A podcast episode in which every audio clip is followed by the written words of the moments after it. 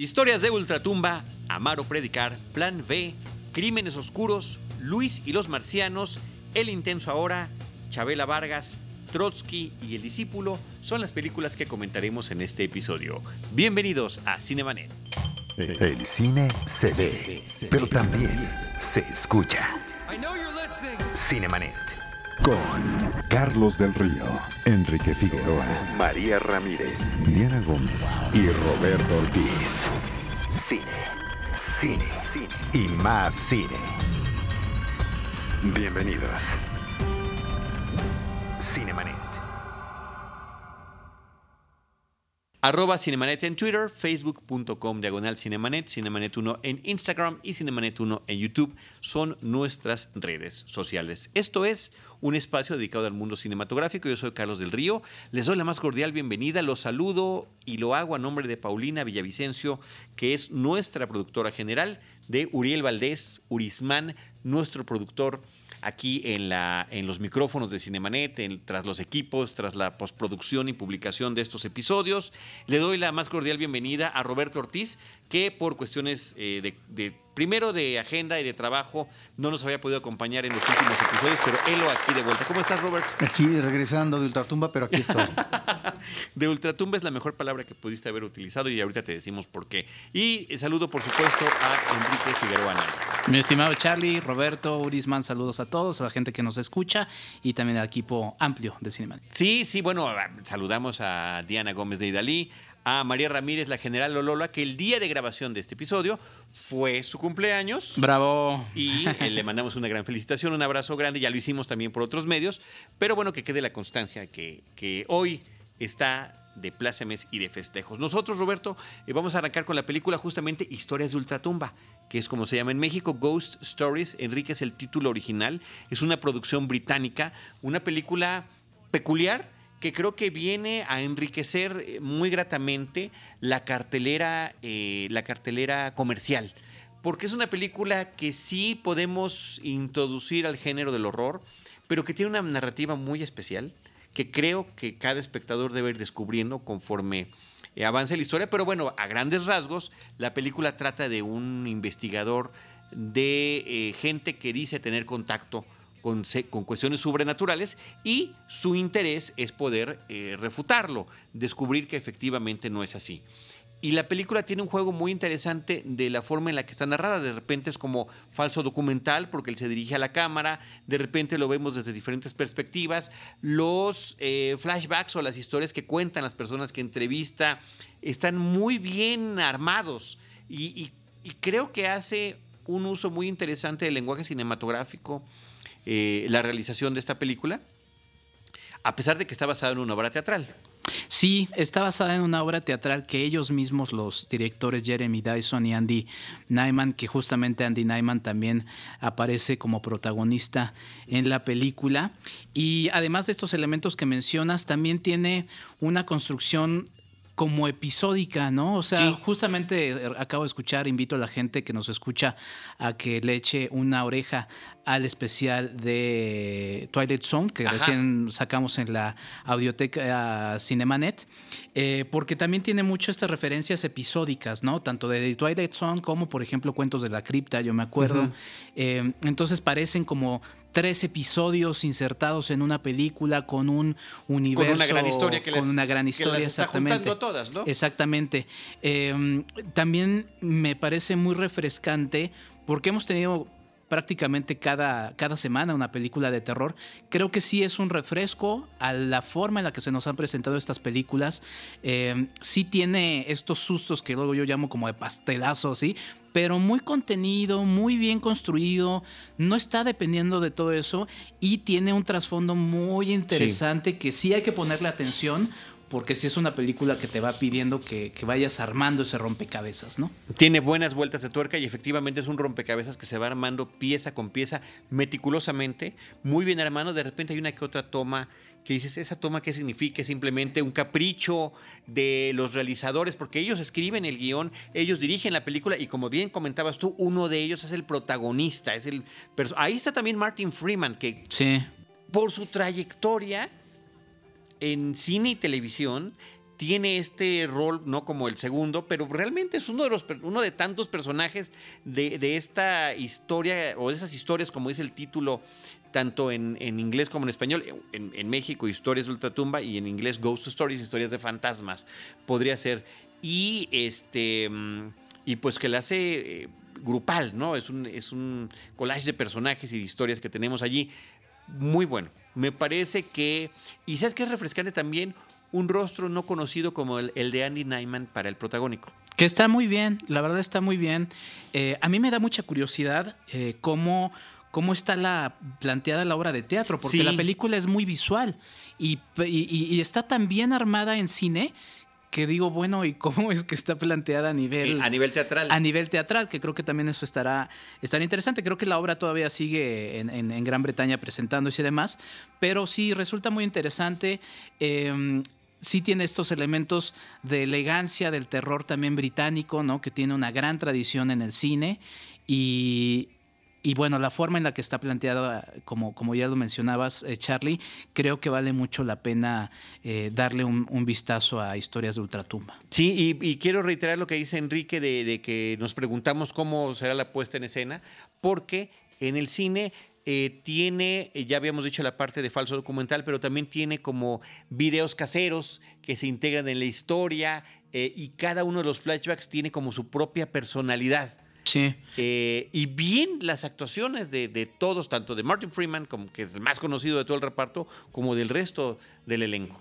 Sí, la verdad es que es una, es una gran dirección, eh, planos muy interesantes en cuanto a, a, la fotografía se refiere, también la música. La verdad es que es una película muy envolvente y que, insisto, recuerda a esa elegancia del terror británico que se distingue mucho de la, de la manufactura, por así decirlo, estadounidense que hemos tenido acá rato y que también, por ejemplo, se replica en la producción nacional. Y, más comercial y con ciertos clichés y cosas que uno ya... Aquí hay sorpresas. Y sí, asusta, eso es lo más ¿eh? interesante. Yo siempre... Se asusta. Eh, creo que Soy súper collón, yo lo he mencionado. Ok. Sí, porque yo creo que es más la parte de que sorprende gratamente que el susto per se, pero bueno, cada quien lo Tendrá dos, tres ahí, Cada quien lo vivirá eh, desde, su, desde su butaca cinematográfica. Trinchera, sí. Pues ahí está, Historias de Ultratumba, Ghost Stories en cartelera. Amar o Predicar es otra película que también está llegando a la cartelera. The Good Catholic es el título original.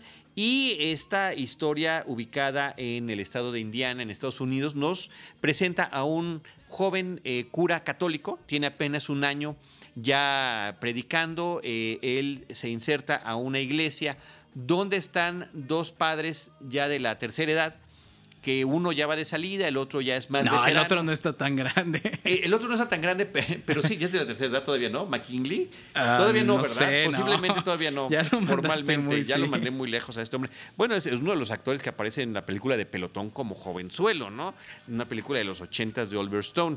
Eh, y que también aparecía en una serie de televisión que se llamaba Es en Scrubs, donde salía, ¿verdad? Sí, en Scrubs.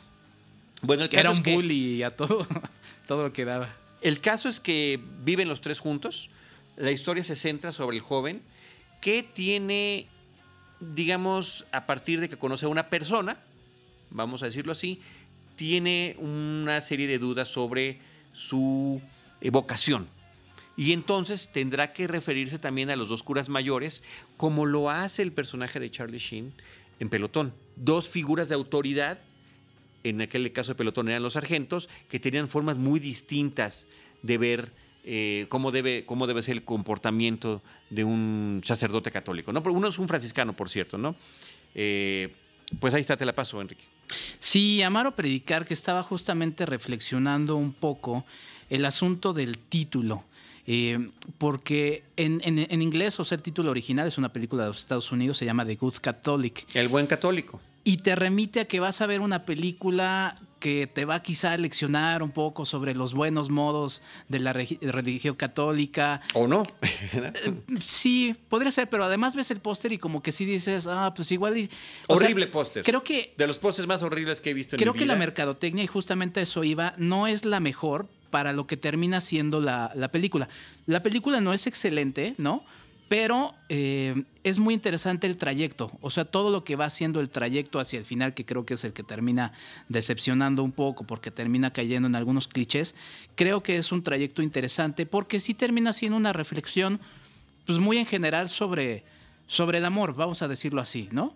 Eh, justamente también eh, el papel de, de McKinley creo que es, es mi personaje favorito y entre él y Danny Glover eh, creo que son los que sostienen la película. Porque Sí. los dos personajes principales terminan envolviéndose en una historia que termina siendo muy clichésosa, que creo que es lo que termina siendo menos atractivo de la película. Creo que las dos participaciones de estos personajes, porque Danny Glover interpreta al, al padre Víctor, que es un padre muy entrado en la fe, con una eh, ortodoxia muy... Es, es el guía de estos dos eh, jovenzuelos, porque McKinley, aunque sí es mayor que, que el principal, Tiene 59, está a un año de entrar a la tercera edad. Como pero en- en su personaje podría ser como más joven inclusive que el propio Pero es que eh, yo creo que lo que está simple. representando es que independientemente de la edad e independientemente de tu vocación, uno puede tomar Es a lo que. Es un, es, un, es un hombre que puede tomar un trago, que disfruta bien un partido de básquetbol, que se deja llevar. Y además que invita al joven, oye, también, ¿cuál es tu pasión? No digo, aparte de esto que hacemos Sí, nosotros. Sí, hay, hay una muy interesante escena al respecto, pero lo que voy es que el personaje de, de Danny Glover sí es este guía, mientras que el personaje de McGinley es la otra parte y en el balance está este chavo que está definiéndose varias cosas, ¿no? Entonces sí, creo que no es tan buena la, la, la- la- la- la- la promoción de la película, lo menciono porque también eso quizá pueda alejar a mucha gente y es una lástima de lo que finalmente termina Sí, siendo. y, de las, y de- de- efectivamente, como decías tú, de las actuaciones de Danny Glover y de McKinley. Sí. Que tienen además, y también junto con el actor protagónico, ¿eh? tienen varios momentos que los presentan Roberto predicando. Y esa parte donde están predicando no es tu típica escena del cura frente a su eh, rebaño. O sea, es, es eh, le dan un, y no quiero decir por qué, pero tenemos un momento de cada uno de ellos distinto. Eh, en algunos casos hasta planos secuencias donde la cámara no corta en ningún momento y, y llegan emociones muy interesantes los personajes en este proceso, en esta parte de lo que tiene que ver con la vocación o, la, eh, o las tareas que tiene que hacer un cura católico. Por ahí también hay un montaje muy interesante que lo mismo en unos cuantos minutos a nivel de, de- de montaje musical te ponen pues lo mismo bautiza, que va a dar los últimos ritos, que está en la misa, que, que va a dar clases, que convive con niños eh, eh, ¿no? en diferentes situaciones y que dices, bueno, efectivamente son muchas las actividades que pueden estar desarrollando, ¿no? Y cómo también se dividen semana con semana, tablet en la mano, por eso sí muy modernos los tres, este, cuáles van a ser sus responsabilidades en la iglesia dependiendo de lo que tengan que hacer. ¿Y no se vuelven pederastas? no, curiosamente es un tema que para nada sale eh, ni siquiera sugerido Sí, no, en la pero, película. pero justamente exacto. O sea, si uno ve la promoción, dice, bueno, igual no lo voy a acercar por, porque no me interesa ese tema. Y también del otro lado, quienes se puedan acercar, digo, para no ser merecedor del infierno, que igual ya lo soy, eh, igual quienes se acercan porque dicen, ah, bueno, si es una película que se vale, que puede haber películas de ese tipo, pues igual puedan terminar un poco decepcionados, un poco de lo que les presenta. Entonces, eh, al respecto, al, al- al margen de todo eso, creo que es una película que por el viaje que nos propone, está interesante. Sí, sí, no, yo, yo creo que sí y vale la pena verla. Zachary Spicer es el actor protagónico, Sí. es el, el joven de los tres y El padre que, bueno, se beneficia de esta experiencia de los otros y creo que cuando está en el Tommy Daca con ellos también lo hace muy bien. Sí.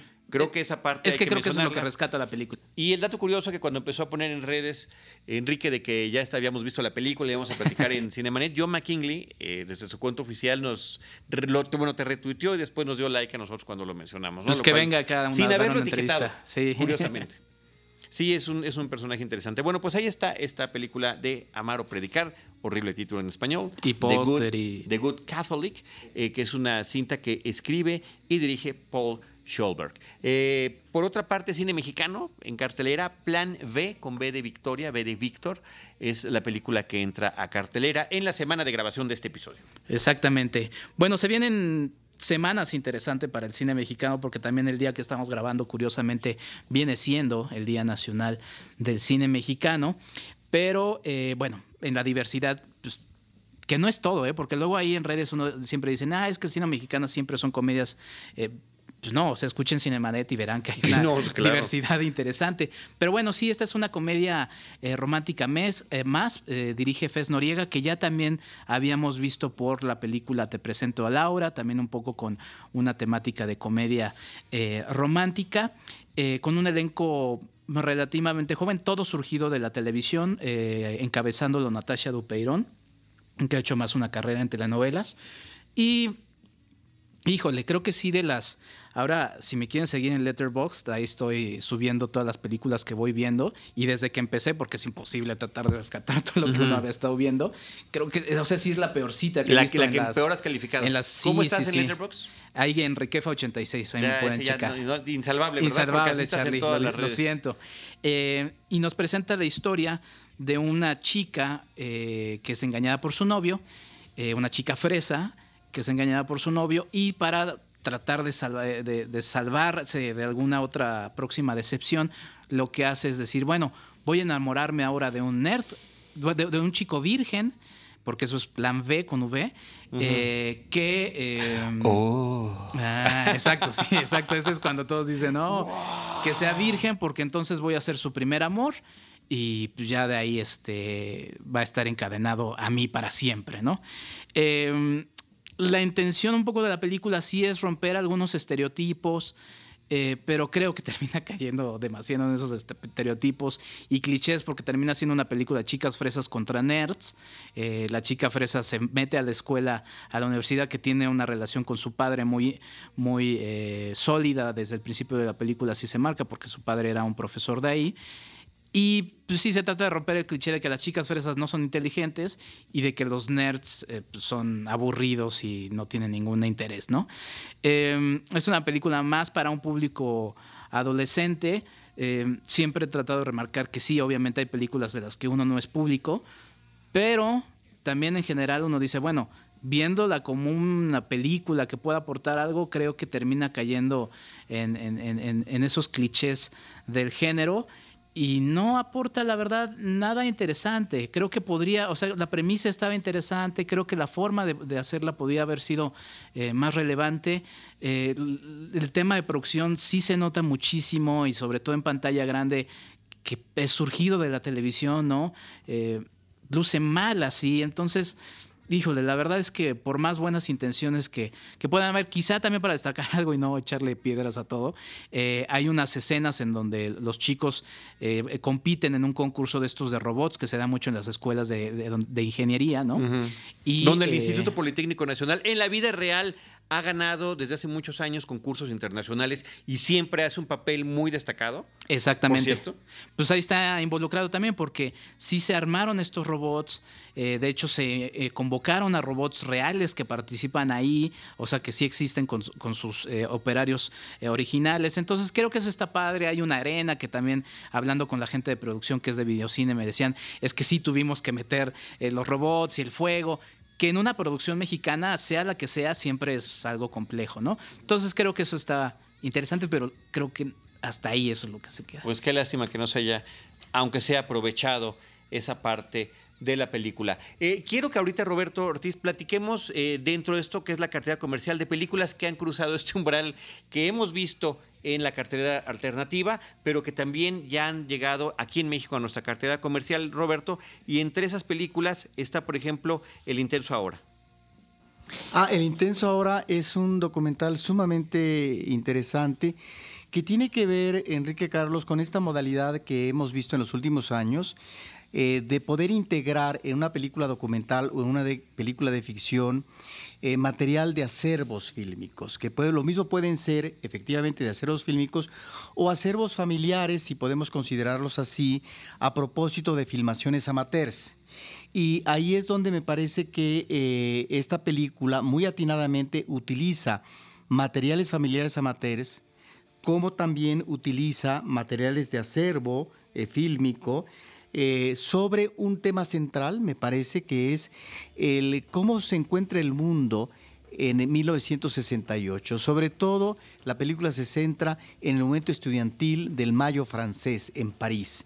Y, no obstante que también maneja otros um, acontecimientos eh, en esa época, como puede ser la primavera de Praga, que va a ser extinguida, cuando Praga, capital de Checoslovaquia en ese momento, es invadida por los tanques soviéticos, y lo mismo en manifestaciones en, ah, en Brasil.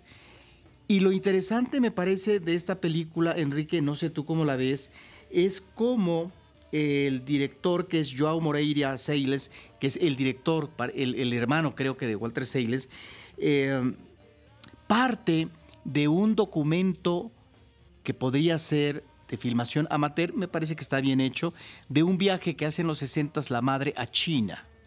Entonces, a partir de una voz en off del director, hay una eh, especie de reflexión interior sumamente interesante, partiendo de este viaje de la madre, en donde, bueno, lo que pareciera para el espectador que es un hecho, es que la madre es una consumada burguesa, y lo que se pregunta el hijo es, cineasta de esta película, es, ¿por qué no vio algo más allá de las hermosas manos de los niños y las niñas chinas, que son como de porcelana, y que ella consideró que son la madre las manos más hermosas en el planeta, y no hablar de las consignas que en ese momento está manejando China a propósito de la revolución cultural, a propósito de la actitud antiimperialista, sobre la guerra de Vietnam, etc.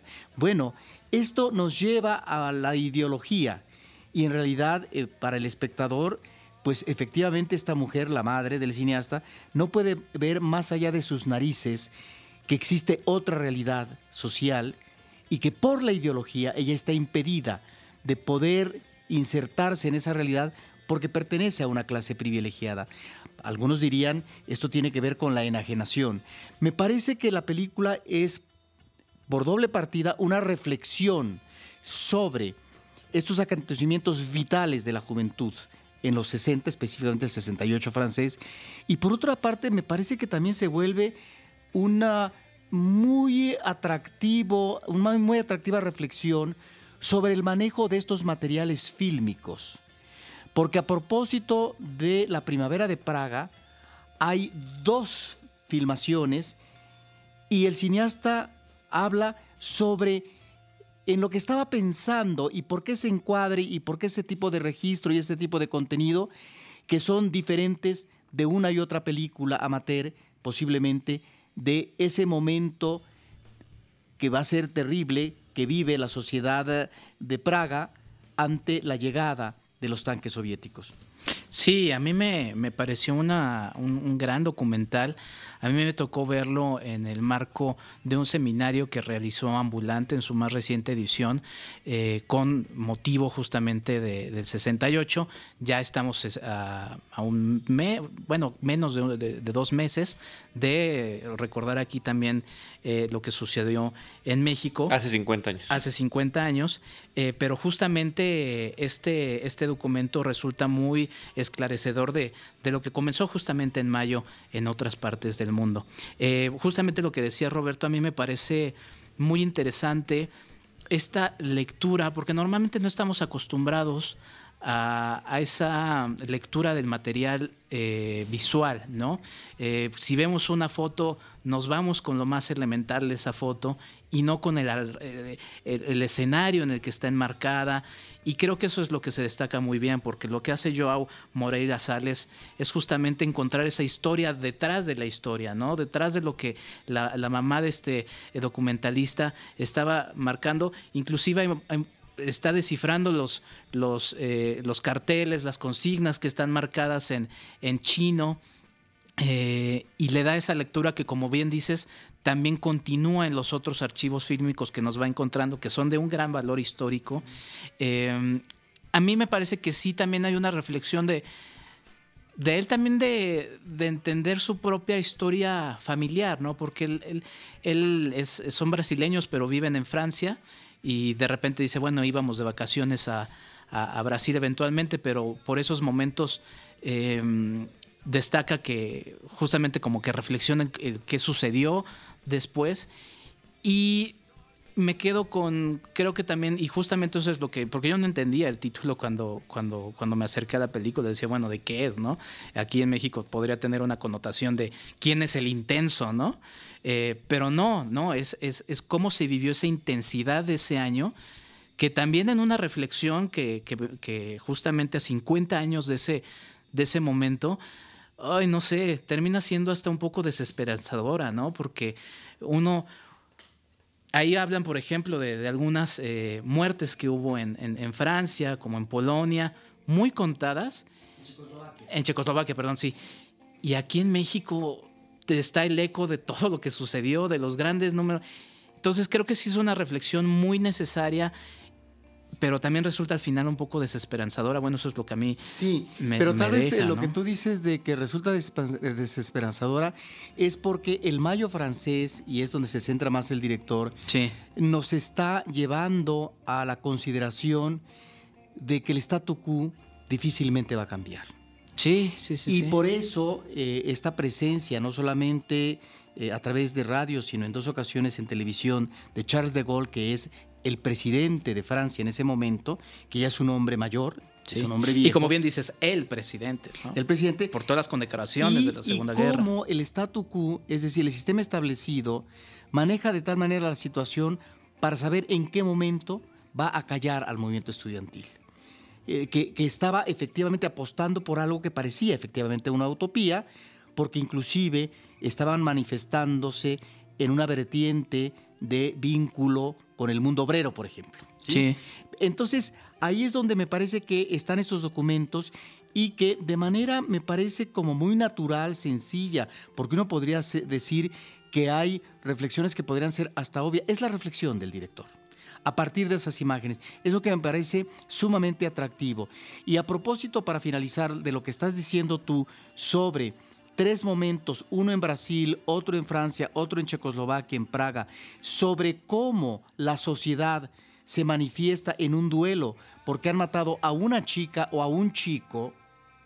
Efectivamente, todavía no sucedía, como tú mencionas, la masacre de octubre en México en 1968, en Tlatelolco, pues resulta que a partir de la imagen filmada de cada uno de estos eventos, el director habla sobre cómo es, e, e, e, esta, esta comunidad, estas personas participantes viven de una manera diferente cada duelo, aunque haya un elemento comunicante sobre el tipo de muerte y con qué está vinculada. Entonces, en ese sentido, me parece sumamente interesante la forma como se está aprovechando un material fílmico para abordar realidades que coinciden, pero que las percepciones pueden ser diferentes como manifestación colectiva. Me parece que es un extraordinario documental y que eh, todo el público ojalá lo pueda ver. Efectivamente, participa en Ambulante, primeramente, se exhibe durante varias semanas en Cineteca Nacional.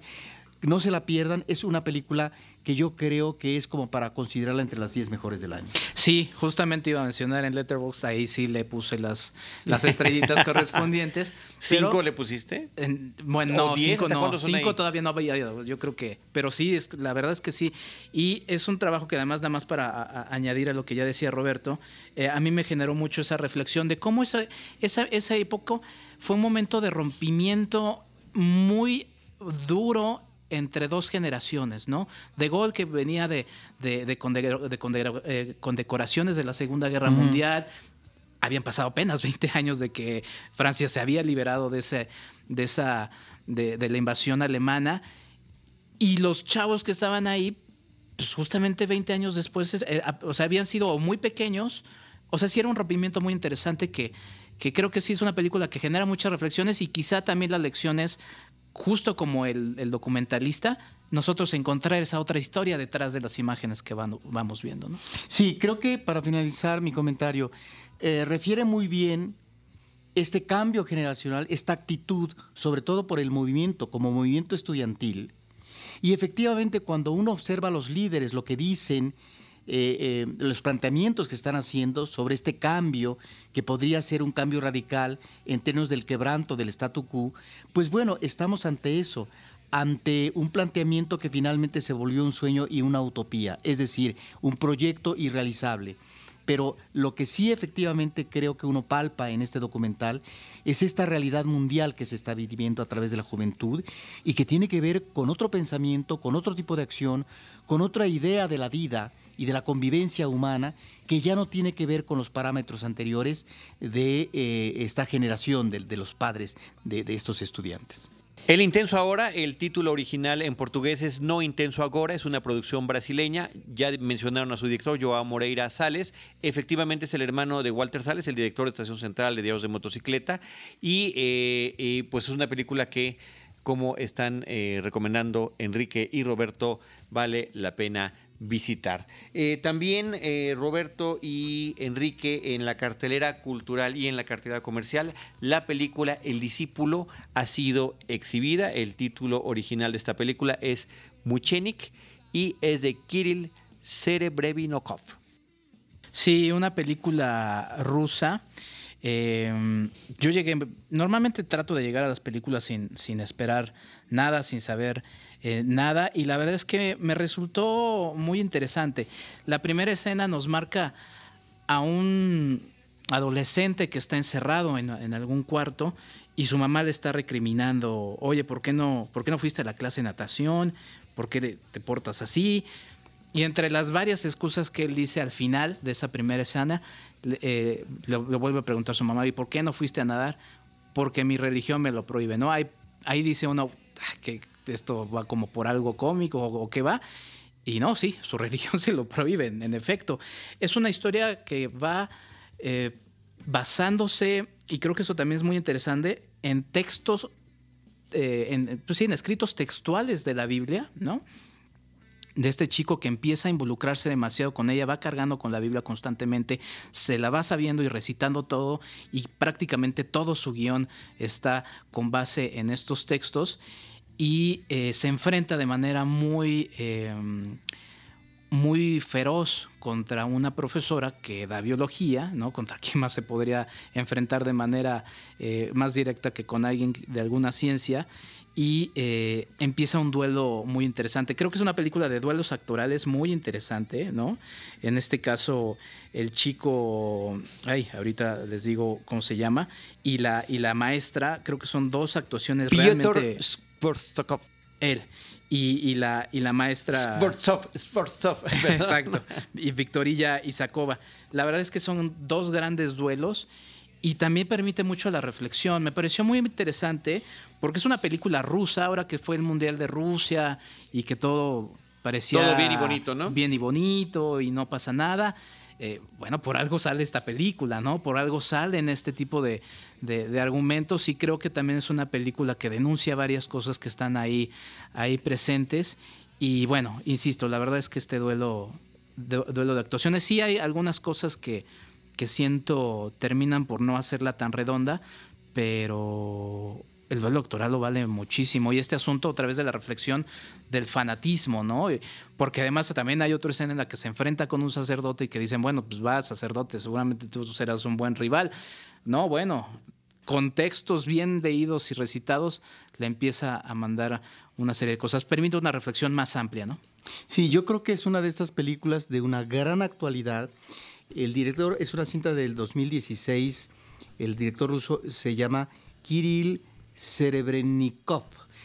Esta es una película, me parece, que a partir de un joven está abordando una situación muy conflictiva, muy espesa, que se está dando en eh, ciertos sectores de la juventud en diferentes partes del mundo, en este caso eh, en Rusia, que tiene que ver con lo que tú decías, el radicalismo, eh, en este caso, que, llega al fanatismo religioso, pero que uno podría decir es el impulso natural de un joven eh, que efectivamente eh, cree cabalmente o asume eh, los predicamentos de la Biblia. Pero lo que vemos en realidad en este duelo que, hace con la maestra y acciones que él finalmente ejecuta, es que estamos ante un manejo convenenciero, oportunista, que nos está mostrando también el otro rostro que estamos viendo en ciertas juventudes actuales, que es el rostro de la derecha, el rostro del conservadurismo, y que políticamente conviene muy bien para que logren eh, llegar al poder ciertos presidentes o presidentas nativistas y que en ese sentido es estas cuestiones nacionalistas que se están viendo en algunas partes del mundo que es lamentabilísimo cuando se suponía que la democracia institucional de alguna manera estaba inhibiendo esos exabruptos, como por ejemplo lo que estamos viendo eh, eh, eh, después de la Segunda Guerra Mundial con la cuestión neonazi por parte de ciertos grupos y ciertas juventudes. Me parece que ahí está.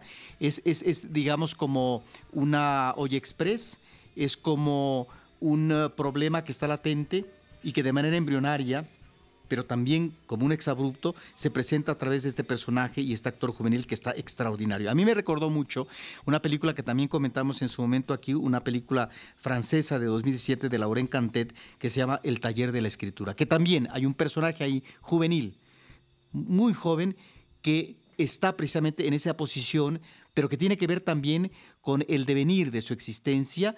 Eh, hay una confusión y es sobre qué, qué actitud qué ideología va a adoptar ante esa realidad inmediata que está viviendo y que en ese sentido ahí sí me parece que una película como la otra sí están mostrando ese rostro, ese rostro de derecha, ese rostro fascistoide de estos sectores que finalmente a partir de una justificación política, religiosa, están en el radicalismo ideológico. Y al respecto de estos líderes que mencionas, Roberto, eh, pues también queda retratada la sociedad, ¿no? Con este conjunto de maestros que están alrededor de la, de la profesora, que también termina siendo hasta una pesadilla para el que lo está viendo de cómo es posible. Em, creo que es una película, eh, ahora que lo, pienso, no sé si fue buena idea después del intenso ahora hablar de esta, porque resulta también desesperanzador el, el panorama, pero la verdad es que vale mucho, mucho la pena. Pues ahí está el discípulo de Kirill Serebrinokov. Eh, vamos ahora a platicar de la película, el documental sobre Chabela Vargas, que eh, independientemente de los comentarios que se verterán en este momento, ha tenido al menos con cierto grupo y que se han expresado mucho a través de las redes sociales una muy buena eh, acogida. La gente habla de salir conmovido de la película, que hay quienes corean las canciones mientras las están viendo, que al final eh, dejan, eh, se dejan llevar por la emoción y se puede escapar una lágrima por allí. Sí, a mí es un documental que me queda de ver.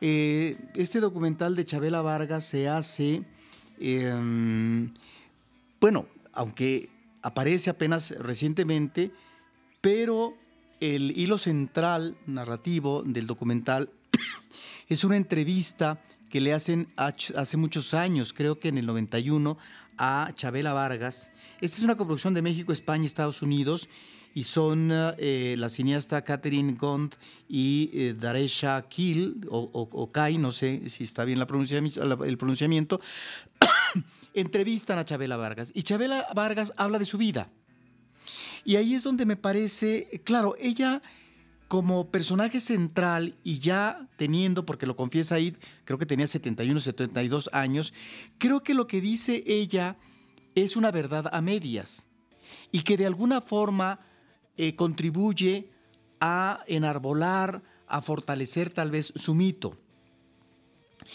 Por eso me parece interesante que el mismo documental, que me parece que es un documental desigual, eh, las entrevistas que le hace eh, las cineastas a, eh, a una pareja, a una expareja íntima, porque Chabela Vargas era lesbiana, y también de amigas de Chabela, ¿no? Que tan solo en dos momentos son dos versiones diferentes sobre un mismo hecho, el que manejan la que fue pareja sentimental o una amiga a lo que maneja Chabela Vargas. Y en ese sentido uno diría, bueno, es que estamos efectivamente ante una alcohólica, una mujer que finalmente padeció del alcoholismo, y eh, ante eso, ¿qué es lo que puede uno esperar? ¿La mentira o la verdad encubierta? Y lo que yo observo en el caso de las declaraciones de Chabela, en este año de creo 1991, es una Chabela a sus 71, 72 años que dice las cosas a medias. ¿A qué me refiero cuando eh, el documental me queda de ver? Digo, de repente se enarbola la, personalidad de Chabela Vargas porque es una mujer que rompe moldes, eh, que se impone en el escenario musical en su momento eh, a partir de, su declarado lesbianismo, pero uno se pregunta, ¿es una mujer? Sí, en un contexto muy adverso, eh, social e histórico, lo entiendo, pero perdón, es un personaje que tuvo eh, un propósito eh, de defensa de las otras preferencias sexuales y los derechos humanos, no propiamente, ¿sí? Entonces, ahí es donde me parece que el documental es muy disparejo y que me parece que queda, que queda digamos, como muy diluido esa parte de cómo es que se forja este personaje. Si bien es cierto que sabemos, por la cuestión biográfica, que ella arrastra un dolor inmenso de falta de querencia, en este caso por los padres, pero ¿qué pasa con esta artista allá en México que, está, que se está fogueando en algunos escenarios nocturnos que medio mundo la va a ver y que termina, eh, no puede subir al escenario eh, si no toma una o dos copas de tequila o de licor, ¿no? Para poder, digamos, sentirse bien y que terminen unas borracheras y unas broncas impresionantes. Bueno, sobre cómo se va forjando este personaje en la vida real, me parece que no se dice porque se atiene mucho a la entrevista de ella, pero sí me parece que como contraste, y ahí es donde debe de participar la inteligencia y sensibilidad del espectador, hay eh, unas cuestiones tan solo que dice eh, una mujer muy jovencita cuando fue pareja de una chavela ya, ya mayor, donde dice, perdón, ella dice que acudió a los chamanes y que ya regresó ya no bebiendo alcohol. Y dice la expareja, perdón, la realidad es muy diferente. Y platica la anécdota. Bueno, yo como espectador le creo más a la expareja que a Chabela. O cuando Chabela eh, también habla de otras cosas en donde dicen, yo creo que le creo más a la amiga a propósito de tal evento. Es decir, ¿es un documental interesante? Sí, ciertamente. Es un documental que yo creo que Chabela está fomentando su mitificación. Y que por eso mismo, y que es eh, lo atractivo tal vez eh, para el público de este documental, es cuando vemos esta presencia de Chabela, ya una Chabela mayor, que primero tiene eh, digamos, la, participación en México, es decir, ella de alguna manera resucita, regresa de un olvido, de un ostracismo artístico a partir del lugar que está trabajando Jesús Rodríguez y después, inmediatamente o poco tiempo después, es eh, recuperada por personajes como el cineasta Pedro Almodóvar, la llevan y triunfa en España y luego ni más ni menos que está en el mismo Olimpia de París. Y ya después, claro, como en México las cosas se dan tardíamente, pues ya ella puede participar en Bellas Artes, pues ya ella puede estar en eh, el Auditorio Nacional, pero después de que ha tenido ese reconocimiento siendo una mujer ya muy mayor, tanto en España como en Francia. Sí, estoy de acuerdo con, todo lo que, lo que menciona Roberto, no porque esté junto a mí y lo esté viendo de, frente, sino porque sí. Es una película, estoy de acuerdo con el, el, hecho de que sí es desigual en este aspecto, sí presentan estos elementos que ya mencionaba Roberto, que de repente ponen al espectador a pensar un poco, pero sí, al no profundizar, al dejarlos casi como elementos secundarios, se diluyen de un trabajo cuyas intenciones igual si hubieran sido más propositivas y más generales, hubieran como un buen documental de estas características presentado al final, al final el público es lo que lo que eh, su propia opinión es la que la que se va a ir formando. Aquí sí te va llevando un poquito de la mano de vamos así justamente a, mitificar a este a este personaje que eh, refiriéndonos a esos aspectos pues sí hay algunos elementos interesantes. Por ejemplo, la mencionan como una de las mejores intérpretes, lo menciona el hijo de José Alfredo Jiménez, eh, justamente de, las canciones de su padre. Uno de repente eh, porque también está en el, imaginario de toda la gente, dice, bueno, pero es que ¿por qué Chabela Vargas si ni siquiera cantaba bien? Lo mencionan justamente en la, en la, película, pero sí, uno cuando escucha las canciones por la forma en la que lo hacía, creo que sí ahí hay un, interés eh, al respecto a nivel musical, lo que menciona, lo que mencionaba ya también Roberto sobre la parte de Pedro Almodóvar, que la verdad es que sí ves que le debe toda esa mitificación y es al final es también protagonista del documental eh, Pedro Almodóvar después de, la entrevista, porque sí la entrevista ya fue mucho tiempo después de la realización, bueno, mucho tiempo antes de la realización del documental. Y hay muchos aspectos ahí muy interesantes, muy entrañables, pero sí, justamente estoy de acuerdo. O sea, sí es un trabajo desigual, pero que bueno, al final, o disparejo en, cuanto a la forma en la que se pudo haber presentado, nos hubiera gustado quizá escuchar más, aunque creo que las cosas que escuchamos y vemos sí son contundentes, ¿no? Y nos dejan pensando ahí de, ok, está esa figura que tiene sus asegúnes, eh, creo que sí, y, igual permitirá que en futuros trabajos se pueda hablar de, y sí, yo, la, yo le vi en una función con público y pues sí, todo el mundo estaba conmovido y las canciones y, y creo que eso es justamente también lo que mencionabas, Charlie, por lo que ha funcionado tan bien el documental. Em, pero sí, quizá le faltó un poquito de más. Que hay trabajos en, documental musical que han apostado por eso, ¿no? O documentales de, todo, de, figuras emblemáticas de la cultura que han apostado por, al final yo te doy las herramientas, te presento los hechos, las cosas que hay, eh, y tú sacas la conclusión. Aquí sí te llevan de la, de la manita. Cuando hablo de que es uno de esos documentales que, em, no sé si decir que puede ser tramposo, pero sí que eh, conducen más a esta vena de la mitificación de Chabela es que hubiera sido interesante, pero el hubiera no existe, lo sé, eh, el entender más a este personaje en su vida real e íntima con respecto a las apuestas que ella hace de sus relaciones eróticas o sentimentales. Aquí no sé Hay, hay, dos, hay dos personajes que participan que son inclusive personajes, ¿no? Una, una escritora estadounidense, creo, y la otra, una mujer mexicana, que eh, establece una relación con Chabela Vargas, eh, siendo ella una jovencita, teniendo un hijo, y Chabela Vargas ya siendo una mujer mayor. A lo que voy es a lo siguiente, porque de repente eh, la impresión que queda es este personaje envalentonado, echado para adelante, y claro, con el valor del alcohol, de que podía hacer lo que se le pegaba la gana o seducir a, muchas mujeres, entre ellas las esposas de los políticos, funcionarios, bla, bla, bla. O por, ejemplo, a eso me refiero con mitificación. Es eh, más atractivo para el documental que la Chabela Vargas hable y diga, claro, y fui a Acapulco y me ligué al animal más bello del mundo. ¿Quién es el animal más bello del mundo en aquel momento? Pues Ava Garner. ¿Y qué pasa con lo otro? Es decir, con su vida real, con su vida sentimental, sus fracasos, etcétera, bla, bla, bla. Porque también es cierto que, a propósito de esa pareja sentimental, cuando Chabela dice, esta pareja que pareciera que fue la última, como, como relación, digamos, de mayor profusidad, seria, etcétera, eh, dice, me traicionó. Y resulta que la pareja o expareja dice, perdón, la separación se dio por esto.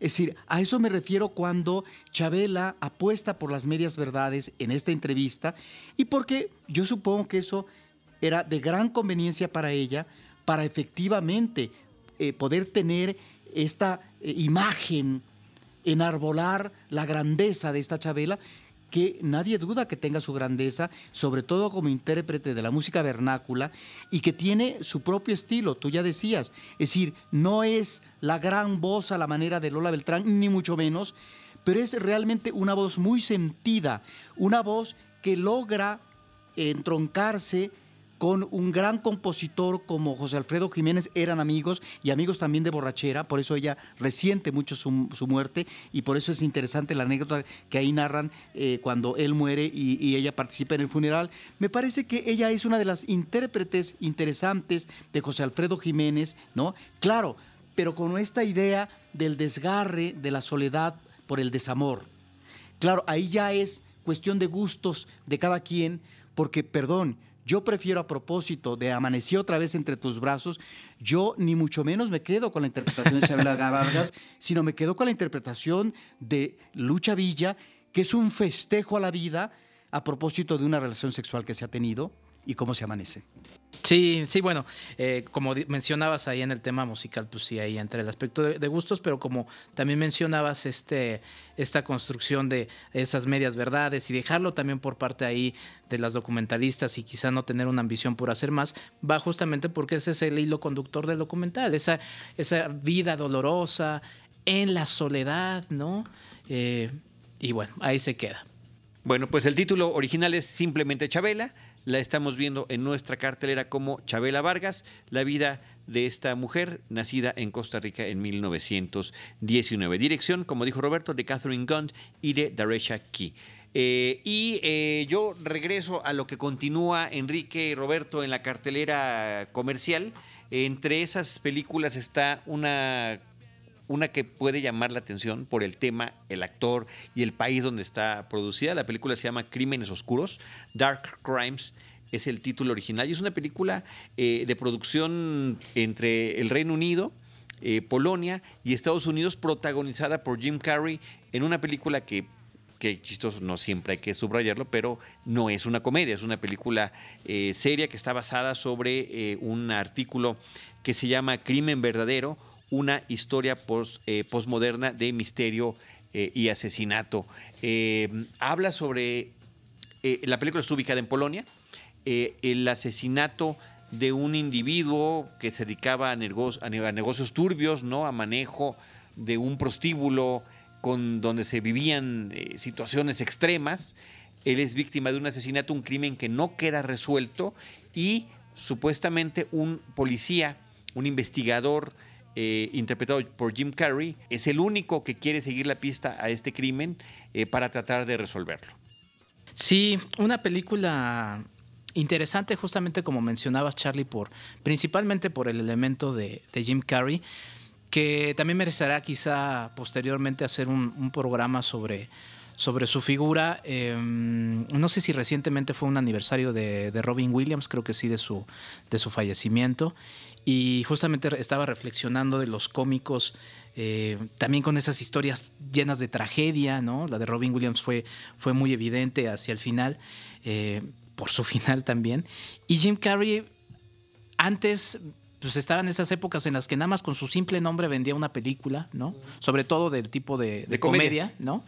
Eh, ya lo hemos visto en películas eh, más, más serias, de Truman Show es la que más recordamos, el número 23, que también es una película ahí de, de, género de terror o suspenso. Em, Eterno resplandor de una noche sin recuerdo, de una mente sin recuerdo. Exactamente, otro de sus papeles también muy recordados. Y el asunto es que esta película es de 2016, se estrena apenas comercialmente, no solamente en México, sino en mayo pasado se estrenó en Estados Unidos. O sea, es una figura que ha estado pues, al, margen ya de todo ese estrellato que cargaba. Sí. Eh, hay que recordar también que tuvo un escándalo con una exnovia, ¿no? Que se suicida y, y a él también lo, lo convierten un poco, justamente en esta película aparece con barba, pero también provocó varias cosas. La verdad es que merecerá ahí un, un, acercamiento a ver este personaje. Otro tipo de análisis, ¿no? de ver lo que está pasando en pantalla y detrás de la pantalla. Exactamente. Entonces, bueno. Pero aquí lo chistoso es que coincide con un personaje que es, que, es tortuoso. Tortuoso. Y entonces ahí la verdad es que mm, te encuentras con. La película es dispareja, ¿no? O sea, sí también raya un poco en este pretensión pretenciosismo o pretenciosa, pretenciosa, ¿no? De querer ser algo. Pero creo que el elemento más rescatable y que también llama mucho la atención es la actuación de Jim Carrey.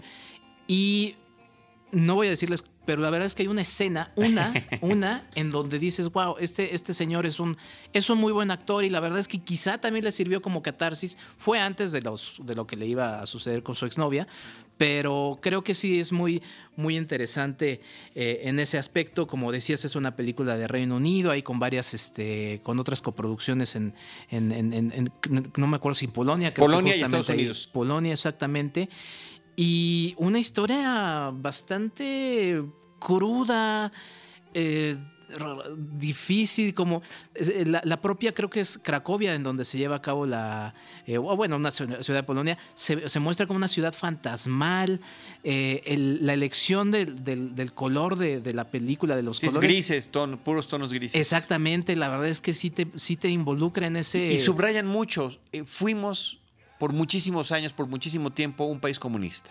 No podemos hacer una transición, ellos mismos están luchando con eso, ¿no? Inclusive declaraciones de, los mismos funcionarios públicos, de, personajes, pues, pero que aparecen en la película y que de alguna manera tratan de explicar por qué algunas cosas no pueden avanzar como debiese. El personaje de Jim Carrey es un personaje que viene de esa vieja policía con otros métodos, ¿no? Y que se va enfrentando a eso, pero también a la necesidad de no perderse, y quizá también por eso va como un poco de catarsis, o es interesante ligarlo con su vida, de no perderse en, el, en la oscuridad del, del olvido, ¿no? Y es tanta esa necesidad que se van presentando ahí hechos muy, muy interesantes.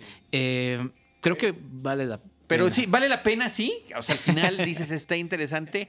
Eh, más porque sí hay un par de sorpresas, es el final de la película. Sí. Que son buenas. Me parece que es una de las películas que acaba de una manera muy interesante. Pero sí está dispareja. En, sí, no deja de ser. En, actuaciones. Me refiero a los, demás miembros del reparto. El que aparece como el principal antagónico. Eh, Rayando inclusive en. exagerado. Sí, en la caricatura. Hace lo que le pasaba en algunas películas serias a Jim Carrey. Era demasiada la exageración de voy a ser serio o voy a ser demasiado irónico, voy a ser demasiado sarcástico es too much, ¿no? Igual era un fan y dijo, voy a tratar de hacerle un homenaje, ¿no? Que bueno, Jim Carrey justamente, la verdad es que luce, ni siquiera se le nota la, o sea, la voz la, no sé, la verdad es que hace un gran trabajo como actor. Pero sí, sí, sí, de acuerdo, es una película dispareja en ese, en ese aspecto. Me gustan las escenas en las que se presenta justamente otra vez esta ciudad solitaria. La verdad es que nada más siempre vemos un par de coches, ¿no? Un par de coches, la verdad es que no hay nadie, pero va entrando. Pero es parte, este no, no es un error de producción, sino al contrario, es una propuesta este estilística, ¿no? Sí, desde la ciudad fantasma y lo crudo que es la historia. Bueno, True Crimes es el título original de la película, también se ha eh, anotado como Dark Crimes en los títulos alternos. Crímenes Oscuros es como se llama en nuestro país. True Crimes porque eh, se relaciona más al título original del artículo en el que está. Ah, sí, es un artículo de la New Yorker. Eh, no lo he leído todavía, pero vale mucho la pena. La verdad es que es un articulote. Muy largo, sí. Pero en su, en su narrativa. Y está disponible online. Online, gratuitamente, porque también esas revistas luego te piden un fee, eh, o sea, una cuota. En este caso está gratuito. Sí, el artículo se llama True Crime, a Postmodern Murder Mystery, para quien lo quiera buscar, y el autor es Jeremy, Jeremy Brock. Bueno, eh, para terminar con la cartera cultural y después una recomendación que nos va a dar Roberto, quiero mencionar otra producción de corte europeo es una película animada apuntada a un público global.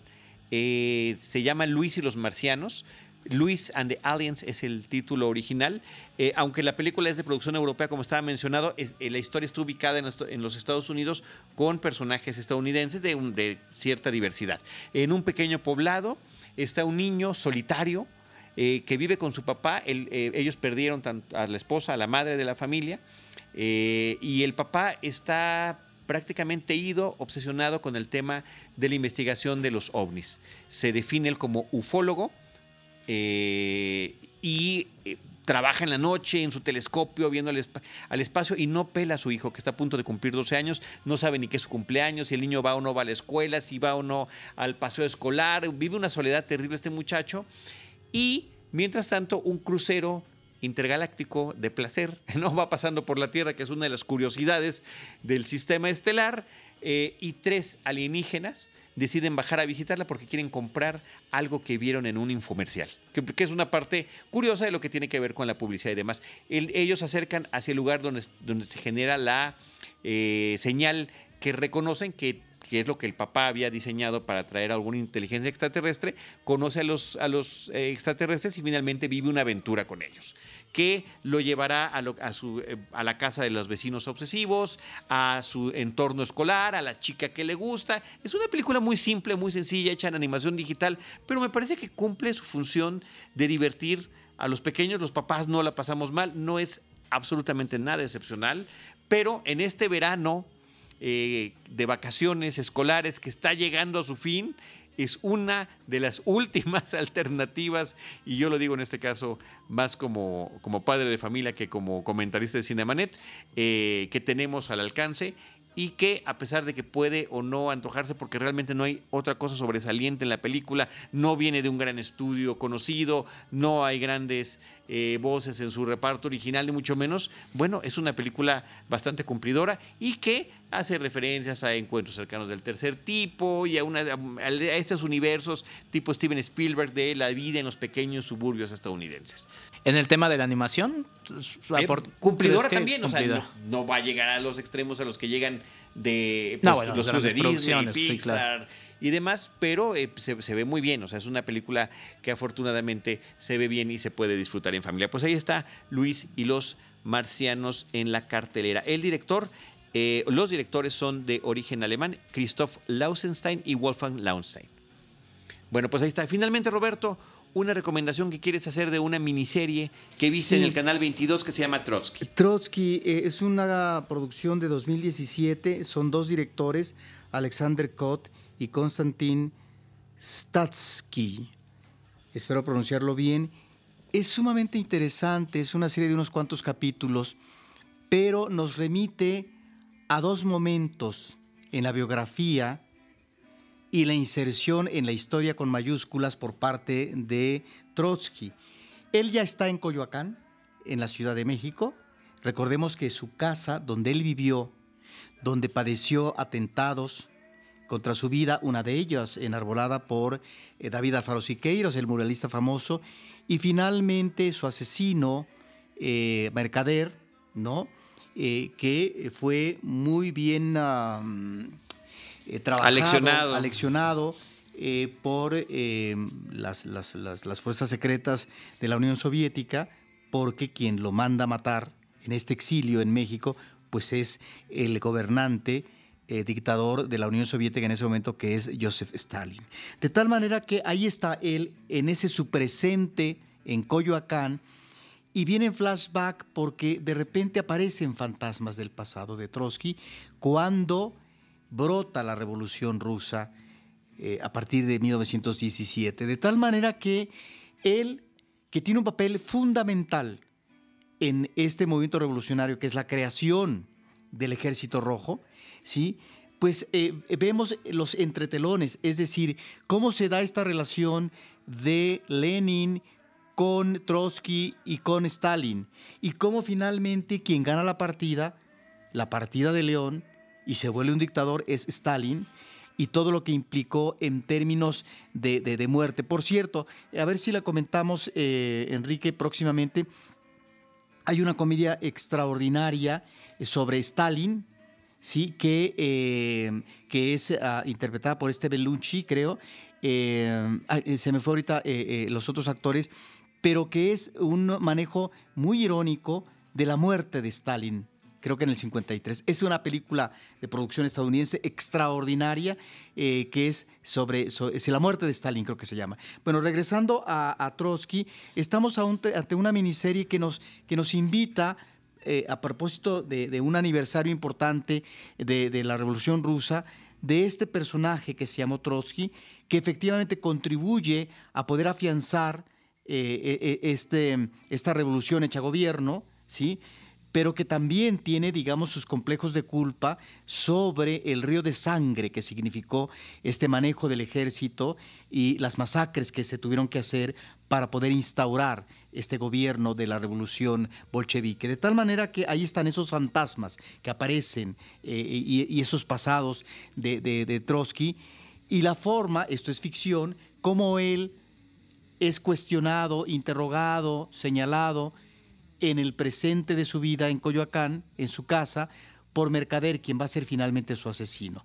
Esto no se dio de esta manera, pero sin embargo eh, nos sirve como elemento de ficción para que la figura histórica de Trotsky eh, reflexione, eh, vaya a su pasado y ubique este presente en donde él ya pareciera que es un hombre muerto en tanto que no tiene posibilidades o margen de acción política, ¿sí? ¿Por qué? Porque finalmente tiene el asedio, el acoso, que va a eh, finalizar en su asesinato, eh, eh, digamos, preparado ¿no? por, por, por, Stalin. Es, es, realmente una miniserie sumamente interesante, me parece que está bien hecha y que nos remite a ese pasado de la Revolución Rusa, ¿no? de estas personalidades fuertes como Lenin, como Stalin, y como Lenin finalmente, ya él, un Lenin enfermo, ubica que es preferible que a su muerte, porque ya está tocado por la enfermedad, sería preferible que quien dirigiera la Unión Soviética fuera una persona como Trotsky y no propiamente como Stalin. Pues bueno, finalmente ganó Stalin. Y recientemente eh, Carlos Enrique, eh, un investigador que hizo un trabajo sobre eh, la Revolución Rusa, decía que muy posiblemente hubiera sido mejor la, revolución, la revolución socialista con Trotsky que con un Stalin al frente del poder porque hubieran sido menos los millones de muertos. Bueno, pues ahí está esta serie que nos recomiendas, Roberto. La película que mencionas efectivamente se llama La muerte de Stalin, The Death of Stalin, con Steve Buscemi. Es el, es el director y, eh, que es extraordinario, porque Buscemi va a, ser, va a ser efectivamente en, en la película el que sustituye a Stalin. Ya, ya está anotada en mi libreta de, pendientes. es que es extraordinario, es un humor negro. Es del año pasado de Armando Yanucci, pero no le hemos comentado. Que además eh, vale mucho la pena porque pues, el año pasado se cumplieron 100 años de la, de la Revolución Rusa que siento pasaron como un poco desapercibidos, ¿no? Eh, y tiene muchos ecos con lo que platicamos de lo de 68, hay la actualidad ahorita con, con la complejidad también rusa. La verdad es que eh, son interesantes. Y la otra recomendación que puede entrar a cuento, Roberto, ya le hemos comentado en su momento, pero bueno, vale la pena recordarla, es El elegido, la película eh, que protagoniza Alfonso Herrera sobre el, el asesino de Trotsky, cómo llega a México, con su participación en la Guerra Civil Española. Él interpretando a Mercader. E interpretando a Mercader, la película es de Antonio Chavarrías y es una producción que la comentamos en su momento. Sí, la comentamos en su momento porque se estrenó en cartelera y se estrenó también producción de en Mónica la plataforma. Así que bueno, pues ahí está como referentes, ¿no? en torno a los personajes. Y que en ese podcast, Carlos, si mal no recuerdo, también aludimos un documental formidable, recomendable para el público de Cinemanet, que se llama Asaltar los cielos un documental extraordinario que traza este itinerario de Mercader hasta llegar al asesinato de Trotsky y después lo que va a ser su destino. Eh, él eh, en la Unión Soviética, pero sobre todo viviendo sus últimos días en Cuba. Me parece sumamente interesante y en el caso de la película de ficción, Carlos, el personaje, yo diría malévolo o perverso de la madre, sí, es uno de los elementos que accionan ahí para poder eh, manipular y hacer que Mercader llegue al, fin último de, su, de, cómo se, de su misión, que es matar a Trotsky. Sí, una mujer dispuesta a sacrificar a su propio hijo con tal de cumplir eh, lo que su ideología le dicta. Bueno, pues ahí está. El elegido, la muerte de Stalin, Trotsky, el documental que mencionabas, en fin, varias referencias. Eh, Ahora sí tienen mucha tarea, ¿no? Nada más eso, que nos digan qué es lo que vieron, que sigan muy activos en redes. La verdad es que les agradecemos la actividad que ha habido en redes. También a raíz de este episodio que hicimos de, de la forma en la que se colecciona cine, eh, la invitación sigue a que sigan, eh, continúan enviándonos las fotos de sus colecciones y que sigan esa conversación que la hace eh, multimedia y, y, más, más amplia. Y bueno, pues sí que vean todo lo que. La verdad es que creo que esta es de las carteras más largas que personalmente a mí me ha tocado. Sí, sí, sí. Ha, habido mayores, ha habido mayores, pero bueno, con eso llegamos al final, porque también eh, pues la sobrecarga de trabajo para Urisman, nuestro productor, se pone verdaderamente ruda. Roberto Ortiz, eh, qué gusto tenerte de regreso en los micrófonos de Cinemanet. El público ha estado preguntando por ti. ¿Tienes tus fans? Estamos eh, en la batalla, siempre. Tienes tus fans y te envidio por tus fans. Quisiera que fueran mis fans. Este, Enrique, muchas gracias. Muchas gracias a todos. ¿Tu, Igual, Twitter, recuerda? Enriquef86, estamos hablando de cine y siempre anticipando las opiniones. Eso sí, no me pregunten, oye, ¿y qué onda con la película? Escuchen Cinemanet. Ajá, eso sí, sí, porque sí lo han preguntado ya. Y eso, eso efectivamente se platica aquí. Yo soy arroba Charlie del Río, les agradezco que nos hayan acompañado.